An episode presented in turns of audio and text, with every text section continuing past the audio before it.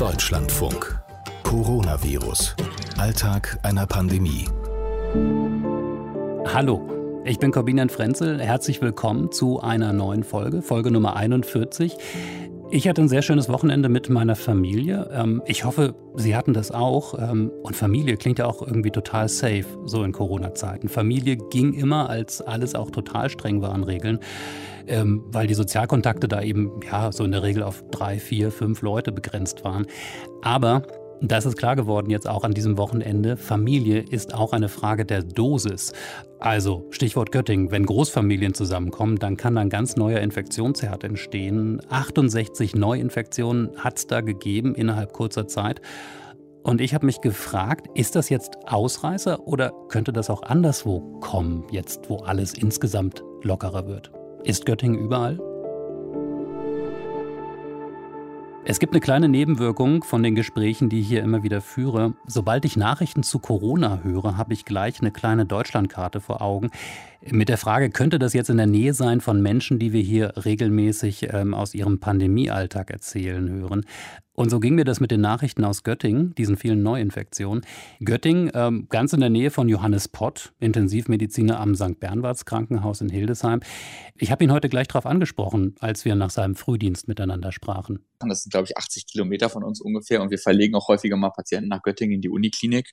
Das sind natürlich Sachen, die können auch bis zu uns durchdringen und das hat man natürlich schon irgendwie im Hinterkopf. Vor allen Dingen, weil man ja nicht wirklich weiß, wo diese Großfamilien, die sind ja auch in ganz Niedersachsen wohnen die ja und gerade in Niedersachsen, ob da nicht wieder noch einige Familienmitglieder von in Hildesheim wohnen. Das werden dann die nächsten Tage zeigen.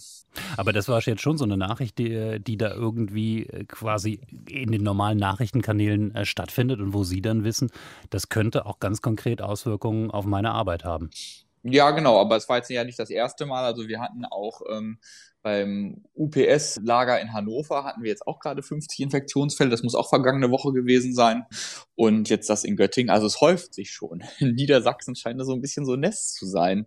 Ähm, auch mit den Schlachthöfen. Und ähm, ja, Gott mhm. sei Dank bleiben wir bisher verschont. Aber wir wissen ja auch, dass die Infektionszahlen oder jetzt die aktuell nachgewiesenen Infektionen, dass die ja wirklich so kritisch, dass sie ins Krankenhaus kommen müssen, erst nach ein bis zwei Wochen sind. Oder eher nach zwei Wochen. Das heißt, äh, also wenn es dann ankommt, dann mit, mit der Zeitverzögerung bei Ihnen. Genau. Ähm, aber sagen Sie denn da jetzt, okay, das ist absehbar, das äh, muss passieren, das wird passieren, eben einfach in einer Zeit, in der wir auch weil die Lage nicht ganz so dramatisch ähm, gekommen ist, wie man befürchtet hatte, eben lockerten? Oder, oder sagen Sie, nee, das sind auch Fahrlässigkeiten, das darf ja, eigentlich also, nicht sein? Ähm, das sind eigentlich, muss man sagen, Fahrlässigkeiten. Da wurde ja auch eindeutig gegen die immer noch herrschenden Kontaktverbote äh, verstoßen. Ich habe das Gefühl, Corona ist offiziell abgesagt also offiziell in Anführungszeichen natürlich. Also dass die Bevölkerung jetzt denkt, na ja, so schlimm ist das ja alles gar nicht mehr und die Politik tut ja auch ihr Möglichstes, öffentlich zu verkünden, dass es vielleicht gar nicht mehr so schlimm ist. Und ähm, da geht natürlich mit einher, dass man sich vielleicht nicht mehr so genau daran hält und eben dann große Feste feiert oder Gottesdienste feiert oder wie auch immer, wo man mit vielen Leuten zusammenkommt. Und ähm, wo dann natürlich irgendwo, wenn einer dazwischen ist, der das ordentlich verteilt, das Virus, man dann auf einmal bis zu 100 oder sogar mehrere hundert Infektionen hat. Mhm. Das werden nicht jetzt Ausnahmen bleiben, sondern es wird uns in Zukunft jetzt häufiger ereilen, da bin ich sicher. Wie sehen Sie das und erleben Sie das in Ihrem Krankenhaus? Also ähm, haben Sie da auch schon manchmal den Eindruck, vielleicht auch sogar bei sich selbst, äh, aber, aber auch bei anderen, die Sie beobachten, Kolleginnen, Kollegen, aber auch vielleicht Besucherinnen, Besuchern, Patienten, dass da so die Dinge so schleifen? Ja, ja also ich habe erstmal, muss ich sagen, relativ sparsam geguckt, als ich festgestellt habe, beziehungsweise mitbekommen habe, dass das Besuchsverbot in Krankenhäusern wieder aufgehoben ist. Auch da hat man ja versucht, Kompromisse zu finden. Bei uns darf man dann zum Beispiel für eine Stunde darf ein Angehöriger einen Patienten besuchen diese Grenze von einer Stunde erschließt sich mir überhaupt nicht. Das ist meiner Meinung nach einfach eine willkürliche Zahl. Ein Angehöriger macht dann schon wieder irgendwie mehr Sinn. Im Endeffekt hätte ich mir gewünscht, aus ärztlicher Sicht und infektiologischer Sicht, dass dieses Versuchsverbot intakt bleibt, ehrlich gesagt. Aber gut, die Entscheidungen treffe ich nicht. Ja, was mich selber angeht und was Kollegen angeht, ist es natürlich schon so, dass man sich immer wieder zur Ordnung rufen muss und auch sich innerlich sagen muss, ja, es gibt das Virus aber trotzdem noch. Im Rettungsdienst zum Beispiel gelingt mir das relativ gut, dass ich immer mit meiner FFP-Maske unterwegs bin. Im Krankenhaus trage ich ja natürlich auch meinen normalen Mund-Nasenschutz. Aber man merkt schon, dass man auch eben das Risiko geringer einschätzt, dass ein Patient, den man jetzt aufnimmt, einfach Corona haben könnte, weil die Statistik spricht ja dafür, dass es eben nicht hat.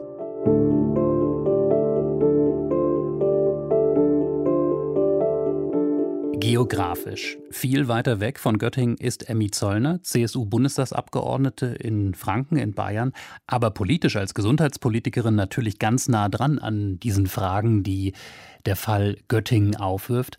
Wie ist die Nachricht bei ihr angekommen? Natürlich äh, schwierig, weil ja immer die Maßgabe war, auch gerade in Bayern, dass eben sowas im besten Falle nicht passiert, dass die große Sorge einfach ist und deswegen ist man auch vorsichtig vorangegangen, dass eben Rückfälle stattfinden und es dann schwieriger wird, das wieder einzufangen. Also wenn in der Konsequenz wie in Göttingen dann gegebenenfalls Schulen geschlossen werden müssen wieder, dann bedeutet es Rückschritt und das ist das, was wir eigentlich mit allen Mitteln vermeiden wollen und deswegen lässt einen das schon ein bisschen irritiert zurück. Es ist jetzt auch in Bayern natürlich die Lockerungen, dass Familienmitglieder sich selbstverständlich sehen können, dass man auch zusammen mit äh, zwei Haushalten in Biergärten gehen kann. Und natürlich bekomme ich auch mit, wenn eben dann doch jemand anderes noch dazu kommt. Und das gilt insgesamt natürlich nicht zu verurteilen in dem Sinne. Aber wenn natürlich dann die Frage ist, mache ich ein großes Familienfest, feiere ich einen Geburtstag mit 50 Leuten, dann muss man da einfach ganz klar appellieren. Und das ist natürlich auch mit Sanktionen hinterlegt, dass man das nicht machen soll. Mhm. Und deswegen ist es gerade bei den größeren Feiern, wo ich mir persönlich, habe ich ja auch in meiner Familie, dass ein 50. Geburtstag eben dann nicht so stattfindet mit einem Fest. Aber da geht es eben auch darum, wirklich den Schutz der Gemeinschaft dann auch zu gewährleisten. Und deswegen habe ich für sowas wenig Verständnis. Was tut man da? Also Sie haben gesagt, Sie appellieren, aber reicht dann appellieren ja offenbar nicht. Nein, also es gibt Sanktionen, es gibt einen Bußgeldkatalog, wenn man eben gegen die Vorgaben in dem jeweiligen Bundesland auch verstößt. Für mich ist es ja, ich bin ja nicht in der Position, diesen Bußgeldkatalog umzusetzen, sondern das ist Regierungshandeln und es ist eben auch polizeiliches Handeln. Und ich appelliere trotzdem weiter, losgelöst tatsächlich von irgendwelchen Bußgeldkatalogen, dass man ganz klar einfach für sich die Entscheidung trifft und die müssen die Familien miteinander treffen, dass halt eben beispielsweise der 50. Geburtstag eben jetzt nicht gefeiert wird. Mhm. Weil man meiner Meinung nach auch als Gastgeber das gar nicht verantworten kann, wenn da irgendwas schief geht. Jetzt ist ja in Göttingen auch die konkrete Situation, dass die, die sich da infiziert haben ähm, und der Kreis drumherum dann jetzt natürlich vorgeladen wird zum Testen und sich da einige ja weigern, das nicht machen wollen. Was muss man denn da machen in so einer Situation? Leute im Zweifel dann von zu Hause abholen? Naja, das obliegt ja den Landratsämtern. Also auch da wieder braucht es meiner Meinung nach einen Druck der Gemeinschaft. Für mich ist es zum Beispiel nicht nachvollziehbar in einem Familienverbund, ja, wo es wirklich eine potenzielle Gefahr für alle dass jetzt, äh, wenn man sich das ganz konkret vorstellt, dass da jetzt die Mama und der Papa sind und dann gibt es den großen Sohn und der große Sohn weigert sich, diesen Test zu machen, dann bin ich erstmal der Meinung, dass es auch Aufgabe ist der Gemeinschaft, der Familie, dass sie natürlich darauf hinwirken und ein ernstes Wort natürlich sprechen und sagen, also jetzt mach diesen Test und auch in der Verantwortung eben den anderen, die da an der Feier teilgenommen haben, gegenüber ist es zwingend nötig. Und natürlich muss man da alle Konsequenzen Grenzen eben ziehen. Die Landratsämter werden das mit Sicherheit auch machen, weil geht ja auch wieder um die Verhältnismäßigkeit. Also ich halte es für verhältnismäßig zu wissen, ob jemand Corona hat oder nicht, ähm, wenn er dafür halt einen Abstrich machen muss. Das ist ja jetzt in dem Sinn kein wirklicher Eingriff in dem Maß, wie es beispielsweise eine Impfung ist.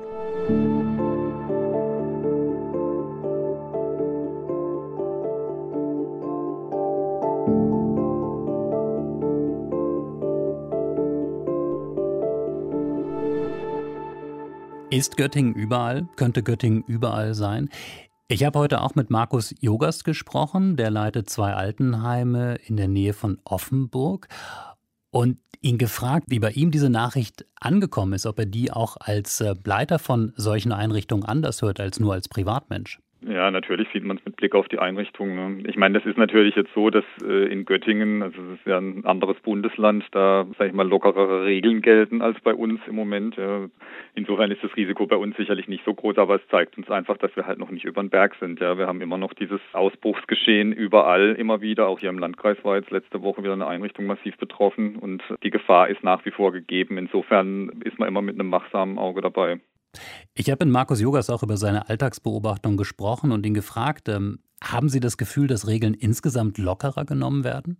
Ich glaube, das ist auch so ein bisschen unser größtes Risiko jetzt im Moment, dass einfach, sage ich mal, aufgrund der Unsicherheit und aufgrund der doch guten Zahlen, die jetzt da waren, die Menschen das einfach zu locker nehmen. Und wir haben natürlich immer wieder das Risiko, dass wir halt nicht wissen, was Besucher hier in der Einrichtung außerhalb dieses Lebens hier machen. Mhm. Und äh, ich sag mal, da läuft jemand durch die Stadt, jemand niest nebendran und man kriegt vielleicht was ab. Also es ist nach wie vor einfach eine unsichere Sache. Ne? Mhm.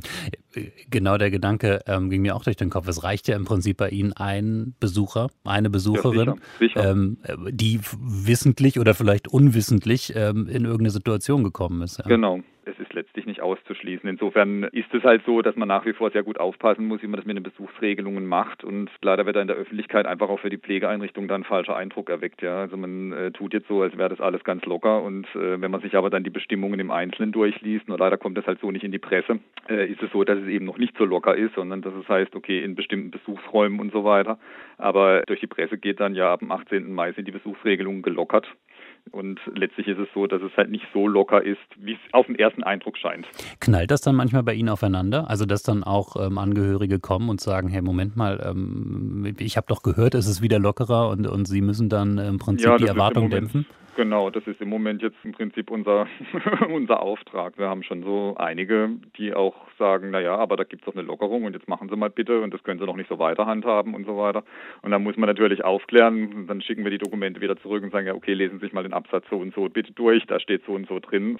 Ich meine, man muss ja ganz klar sagen, es gibt die eine offizielle Regelung und dann gibt es natürlich auch das, wo man als Einrichtungsleitung auch schauen muss, ist da Kontakt möglich über diese Möglichkeiten, die man jetzt geschaffen hat oder gibt es die nicht.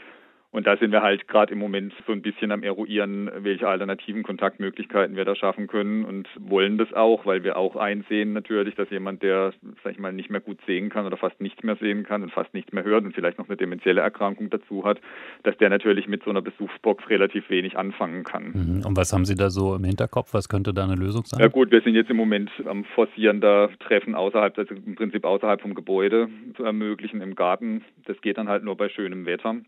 Aber ich sage jetzt mal, die Besucherströme in einer Einrichtung äh, im großen Rahmen zu lenken, das würde uns personell völlig an die Wand stellen. Das kriegen wir nicht hin, das können wir nicht mehr kontrollieren. Ja. Mhm. Wie geht es denn den äh, Menschen in, in, ihren Einrichtungen, in ihren Heimen? Ist da alles noch soweit okay? Sie, Sie hatten ja auch jetzt wirklich lange die glückliche Situation, dass Sie unter den äh, Bewohnern keine Corona-Fälle hatten. Sie hatten genau. zwei, zwei Fälle im, im Beschäftigtenkreis. Genau, und wir hatten jetzt letzte Woche einen Flächentest. Da ist jetzt, also die Ergebnisse von den Bewohnern haben wir noch nicht, die Ergebnisse von den Mitarbeitern haben wir, da sind alle negativ. Mhm. Und ähm, es ist so, wir gehen jetzt auch davon aus, dass bei den Bewohnern alle negativ sind, weil ja bei den Mitarbeitern jetzt auch niemand war und hoffen, dass in irgendeinem Regime diese Flächentests jetzt auch vielleicht weitergehen, weil ähm, das Problem hier war, also es gab eine Kostenzusage vom Land, die wurde dann wieder zurückgezogen. Wir sind jetzt Gott sei Dank noch reingerutscht, weil wir schon angemeldet hatten. Ich denke, das ist auch vor dem Hintergrund zu sehen, dass es da wahrscheinlich relativ wenig Ergebnisse gab, die positiv waren und man sich dann natürlich auch fragen muss, irgendwann lohnt sich dieser ganze Aufwand. Für uns war das auch ein Wahnsinnsaufwand. Es müssen ja alle Mitarbeiter dann im Prinzip hier zu einer bestimmten Uhrzeit zur Verfügung stehen. Also ich, bin mir selber immer noch unsicher, was das Kluge ist. Ich finde auch, dass da gerade diese vulnerablen Gruppen in Pflegeeinrichtungen unbedingt bevorzugt werden müssen. Hm. Aber andererseits, als Sie das gerade erzählten, also Flächentests, äh, die Beschäftigten nicht, bei den Bewohnern wissen Sie es noch nicht. Was löst das dann bei Ihnen aus, dass Sie dann auch manchmal auch, auch so ein Gefühl der Erleichterung haben, auch vielleicht so ein Gefühl, ja, das selber lockerer werden oder vielleicht auch manchmal unvorsichtiger werden? Ich glaube, wir sind hier immer noch sehr, sehr wachsam bei uns. Für mich löst es eigentlich nur eins aus, dass es sagt, okay, bisher haben wir offensichtlich alles richtig gemacht.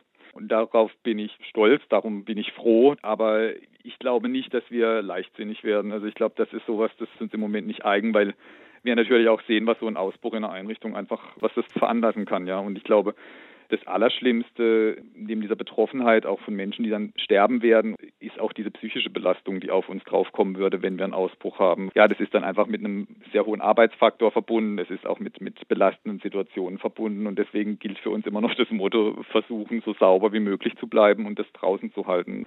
Alles andere wäre für uns fatal. Also, gute Nachricht, keine Corona-Fälle in den Altenheimen von Markus Jogast. Das ist bei Johannes Pott, ähm, auch darüber habe ich heute mit ihm gesprochen, mit dem Intensivmediziner in Hildesheim, anders.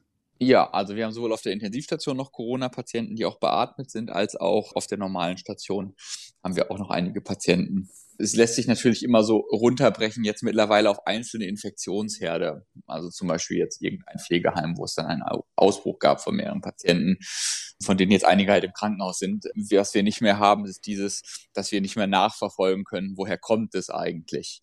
Das heißt, Sie müssen sich auch gerade aktuell keine Sorgen machen um, um einzelne Patienten, wo Sie das Gefühl haben, oh, das ist kritisch? Nein, im Moment mache ich mir da eigentlich keine Sorgen. Gott sei Dank. Jetzt muss ich Holz suchen, auf das ich klopfen kann. ja, ähm, Gott sei Dank nicht, nein. Wie lang ist denn so, ähm, ähm, also wenn Sie mal jetzt schauen bei den Patienten, wer, wer war denn bei Ihnen so am längsten da? Ja, also wir haben schon Patienten gehabt, die, sage ich mal, äh, von dem Moment, an dem sie symptomatisch wurden, waren sie ja noch nicht im Krankenhaus, aber von stationärer Aufnahme bis Entlassung jetzt in die Reha, also mit schweren Verlaufen und Beatmung, die dann wirklich vier Wochen bei uns im Krankenhaus waren. Und mhm. davon, sage ich mal, drei Wochen auf der Intensivstation.